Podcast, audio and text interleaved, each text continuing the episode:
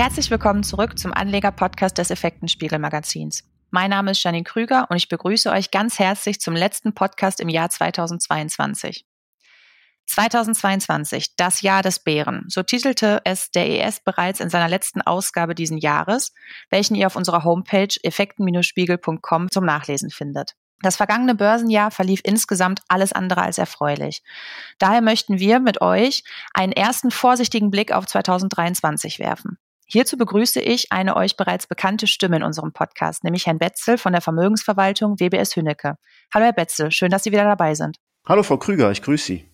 Herr Betzel, auch wenn vermutlich viele das Börsenjahr 2022 schnell abhaken möchten, wollen wir dennoch einen kleinen Rückblick wagen. Sie hatten bereits Anfang 2022 ähm, hier im Podcast die Saisonalität der Zweierjahre angesprochen, dass die Zweierjahre eine recht hohe Volatilität ausweisen. Ja, ganz genau. Die Statistik, diese Saisonalität hat uns äh, insofern so ein bisschen das Jahr auch gerettet. Denn wir konnten ja Ende 21, Anfang 22 auch nicht ahnen, was da alles in diesem Jahr auf uns zukommen würde. Und äh, genau, vielleicht da nochmal ganz kurz, was äh, das bedeutet. Zweierjahre heißt, da gibt es eine Statistik, der Dow Jones wird in seinen Jahren, also äh, 1900, 1901, 1902 und so weiter, zehn Jahre, werden im Grunde äh, von 1900 ab bis jetzt geguckt, wie war die durchschnittliche Entwicklung in jedem einzelnen Jahr. Und da ist es so, dass also die Jahre, die auf einer 2 enden, so ziemlich mit die ja, schwächsten und volatilsten sind in dem 10-Jahres-Zeitraum.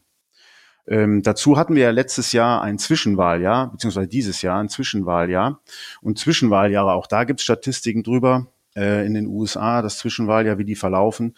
Und auch das ist so, dass das Zwischenwahljahr von diesen vier, vier Jahren, die ein US-Präsidentschaftszyklus umfasst, ist das Zwischenwahljahr auch mit das Schwächste. Insofern waren also zwei Statistiken eindeutig negativ und haben uns da also auch in unseren Anlagestrategien vor, vor Schlimmerem bewahrt.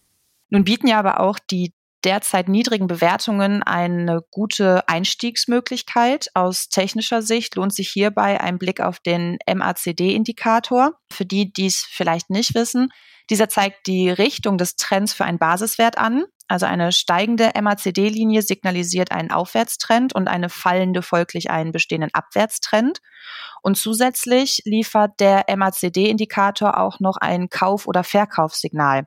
Also wenn er die Signallinie nach oben durchkreuzt, ein Kaufsignal und von oben nach unten wiederum ein Verkaufssignal. Genau, absolut. Also wir hatten das auf der langfristigen Sicht hatten wir den MACD, wenn man mal den S&P 500 betrachtet als amerikanischen äh, Leitindex, dann war das so, dass wir Ende 2021, äh, 2022, Anfang 2022 den höchsten jemals gemessenen Stand hatten im MACD. Das ist kein Wunder, weil der Markt ist da jahrelang nach oben gelaufen. Und wie Sie schon richtig gesagt haben, der MACD als Trendfolge hat das mitgemacht. Aber auch da muss man sagen, eine Überbewertung tritt ein, wenn gewisse statistische Bereiche nach oben verlassen werden. Und das war hier der Fall. Auch das war ein Grund, warum wir gesagt haben, wir müssen für 22 vorsichtig sein. Und ja, Sie haben recht. Wir hatten damals Überbewertungen, die haben sich jetzt zu einem gewissen Teil auch schon wieder abgebaut und der MACD ist jetzt wieder auf ein normales Niveau hinuntergekommen und ist sogar so weit, dass er jetzt gerade wieder anfängt, wie Sie eben so schön geschildert haben, seine Signallinie von unten nach oben zu schneiden, also durchaus auch ein Kaufsignal zu geben. Damit kommen wir dann auch zum interessanten Punkt. Was könnte Ihrer Einschätzung nach für 2023, was können wir da erwarten? Also wenn wir für 2022 sagen, das war ein Jahr des Bären oder, oder ein Jahr des Umbruchs, dann mhm. ist das Jahr 2023 in unseren Augen ein Jahr der Anpassung. Mhm. Also wir sind jetzt nicht komplett negativ für dieses Jahr. Wir können uns sogar gut vorstellen, dass wir in dieses Jahr besser als erwartet starten werden. Das heißt, man kann wahrscheinlich sogar sehr gut Rendite verdienen in diesem Jahr, gerade auch mit Aktien, aber es wird volatil bleiben. Das heißt, man muss eben auch aktiv handeln. Also das wird nicht ein Buy and Hold, sondern man muss da schon die Märkte verfolgen und ein Stück weit dranbleiben. Und ich, in unseren Augen, es wird auch spannend sein zu sehen, wie jetzt die Märkte, die ganzen Zinsanstiege in diesem Jahr, wie das konsolidiert wird. Denn wir hatten ja enorme Zinsanstiege. Wir haben das Jahr äh, bei Bundesanleihen im zehnjährigen Bereich, haben wir um die Nullmarke begonnen und wir sind mittlerweile bei zwei Prozent. Das hört sich vielleicht erstmal nicht viel an, aber das ist, wenn man sich das mal für Anleihemärkte anschaut, das ist ein Riesensprung.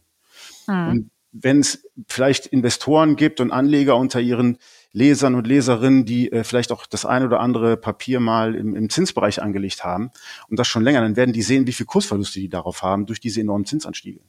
Also da wird es spannend sein zu sehen, wie das weitergeht. Auch da kann ich sagen, erwarten wir eine Konsolidierung dieses enormen Zinsanstiegs. Mhm. Jetzt haben Sie schon die Notenbanken angesprochen. Weiterhin beherrschendes Thema dürfte ganz klar auch der Ukraine-Krieg bleiben. Welche weiteren Faktoren dürften im kommenden Jahr die Börsen noch beeinflussen? Also wir gehen davon aus, dass die beiden Themen, Notenbanken, Ukraine-Krieg, dass das weiter die beiden ganz wichtigsten und beherrschenden Themen sind. Da hängt ja vieles miteinander zusammen. Also Ukraine-Krieg, Energiepreise, Inflation, hohe Energiepreise, gleich äh, hohe Inflation oder zumindest, wenn sie oben bleiben, die Energiepreise, wird die Inflation nicht so stark zurückgehen. Danach mhm. bestimmt sich dann die Politik der Notenbanken. Da werden wir sehen, wie es weitergeht. Schwierig zu sagen. Die FED hat gerade gesagt, dass sie den Zins irgendwo bei knapp über fünf Prozent irgendwo sieht und dann eine längere Zeit dort halten will. Wir sind aktuell in einem Band von 4,25 bis 4,75. Das heißt, auch da die größten Zinssteigerungen, die haben wir schon gesehen. Mhm. Ein bisschen was kommt wahrscheinlich noch. Ähm, und dann muss man einfach sehen, wie lange die Zinsen da oben bleiben. Ich glaube, was wichtig ist, das sind Punkte, die vielleicht gar nicht so in der Öffentlichkeit immer angesprochen werden. Das ist dieser sogenannte Bilanzabbau bei den Zentralbanken. Die Zentralbanken haben ja lange Zeit äh, Anleihen gekauft und in ihrer Bilanz behalten und äh, sie wollen jetzt diese Anleihen wieder verkaufen. Und das nimmt auch Liquidität vom Markt. Das wird auch die Richtung der Aktienmärkte bestimmen. Und äh, ein weiteres Thema, äh, klar, die Frage, wie wird diskutiert, Rezession ja, nein. Da werden wir sehen, was passiert. Schwierig zu sagen, wir gehen von einer milden Rezession im zweiten Halbjahr aus, nicht am Anfang des Jahres. Mhm. Und äh, zwei Themen, die sind für uns ganz spannend. Das wird Nämlich? man sehen, wie das. Ja, ja genau. Das äh, Asien, der Bereich Asien und China. Mhm. Also China könnten wir uns gut vorstellen, dass China vor einem, ja, vor einem Comeback steht. Und ähm, in Japan könnten wir uns auch vorstellen, dass die äh, japanische Notenbank, die Bank of Japan, zum ersten Mal seit 27 Jahren den Zinssatz mal wieder erhöht, also aus ihrem Dornröschenschlaf erwacht und das wird die Märkte beeinflussen. Erste Hinweise darauf ähm, gab es ja sogar schon. Genau, vor einigen Tagen hat die japanische Notenbank ähm, den langfristigen Zins für zehn Jahre etwas freier, nach, also etwas nach oben gesetzt. Äh, da kurz zur Erläuterung, da auch die japanische Notenbank hat den Zinssatz auch am langen Ende, also bei fünf bis zehn, 15 Jahren kontrolliert und gedeckelt in einem Band von 0 bis 0,25 Prozent per anno. Und das haben die jetzt hochgesetzt auf 0,25 bis 0,50. Hört sich nicht viel an, ist aber für die Japaner ein Riesenschritt. Und da gab es schon die ersten, die, die, die, ja, so die ersten Gerüchte am Markt. Oh, das ist ein Vorbote für eine, für eine Zinserhöhung im kommenden Jahr. Mal schauen, wir werden sehen. Also wir sind da gespannt. Aber schlussendlich auch in Japan äh, gibt es eine Inflation, die für das Land eigentlich sehr hoch ist, mit 3,6 Prozent. Und wir sprachen vorhin schon einmal über das Thema Statistiken. Wie sieht es statistisch für 2023 aus? Ja, das sind ja so unsere Lieblingsthemen. Danach richten wir uns ja sehr gerne. Äh, die Philosophie dahinter ist, dass wir sagen, Statistiken, die über lange Jahre durchschnittlich eine gewisse Richtung anzeigen, ähm, die helfen uns mehr. Wir können ja nicht nach vorne schauen. Wir haben ja keine Glaskugel.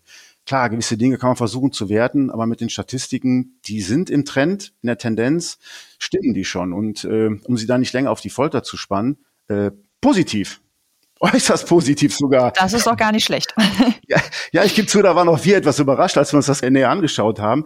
Also es ist so, dass äh, auch, wenn man da wieder die beiden Dinge nimmt, die ich vorhin angesprochen hatte, einmal diesen Dekadenzyklus sozusagen, also die Dreierjahre, die jetzt kommen. Und da war es so, dass seit 1899 äh, der Dow Jones im Schnitt um 12,1 Prozent per anno zugelegt hat in Dreierjahren. Und äh, was äh, den US-Präsidentschaftszyklus angeht, da sind wir jetzt in einem Vorwahljahr. Mhm. Nächstes Jahr ist dort Wahl, jetzt sind wir in einem Vorwahljahr 2023 und 24 ist dann die Wahl. So, und die Vorwahljahre schließen im Schnitt mit 10,3 Prozent per anno durchschnittlich ab. Also beides durchaus positiv. Es gibt aber einen Wermutstropfen. Der da wäre? Das zweite Halbjahr ist schlecht. also es ist, ja, es ist auch wirklich da wieder sehr faszinierend dass man äh, bei beiden Statistiken ein sehr gutes erstes Halbjahr hat, aber im zweiten Halbjahr dann auch gerade in diesem klassischen dritten Quartal ähm, wird es sehr schwer.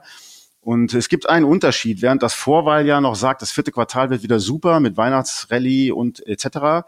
Mhm. Es ist es bei den Dreierjahren fällt das vierte Quartal eher mau aus. Also da wird es dann spannend zu sein, wie es sich verhält. Aber die Gemeinsamkeit ist, das erste Halbjahr wird sehr gut, laut diesen Statistiken. Mhm. Ihr hört also, auch 2023 dürfte ein spannendes Börsenjahr werden. Man muss allerdings immer festhalten, an der Börse geht es immer auf und ab und teils deutliche Kursrücksetzer laden ja auch zum Einstieg ein und langfristig sind Aktien eine lohnende Geldanlage. Kann ich mich nur anschließen. Ähm, Sie hatten das vorhin auch schon mal angesprochen, Frau Krüger. Wir hatten ja auch 2021 eine krasse Überbewertung, gerade auch in den Technologietiteln. Das hat sich jetzt zu einem gewissen Teil abgebaut und man kann und sollte den Kopf, also man sollte den Kopf nicht in den Sand stecken, um Gottes Willen, sollte positiv nach vorne schauen und die Gelegenheiten nutzen. Wer langfristig orientiert ist, bin ich völlig bei Ihnen. Da kann man anfangen, sukzessive zu kaufen. Sparpläne sind eine tolle Sache. Ähm, und wer ein bisschen aktiver ist, äh, auch da äh, sollte man vielleicht jetzt mal anfangen, die, die aktuellen Kursniveaus für Käufe zu nutzen und der muss dann eben schauen, ob er dann vielleicht im ersten Halbjahr dann auch Kurse findet, wo er sagt, jetzt habe ich einen schönen Gewinn, dann gehe ich mal wieder raus. Ich glaube, das, das ist schon sinnvoll. Das klingt doch nach einem guten Schlusswort. Damit verabschieden wir uns von euch an dieser Stelle. Ich danke Ihnen, Herr Betzel, für das interessante Gespräch. Sehr gerne. Ich danke Ihnen, Frau Krüger. Und wir wünschen euch einen guten Start ins neue Jahr und hoffen, ihr schaltet auch das nächste Mal wieder ein. Bis dahin halten wir euch wie immer auf unserer Homepage effekten-spiegel.com über das aktuelle Börsengeschehen werbefrei und unabhängig auf dem Laufenden. Bis zum nächsten Mal und bleibt gesund.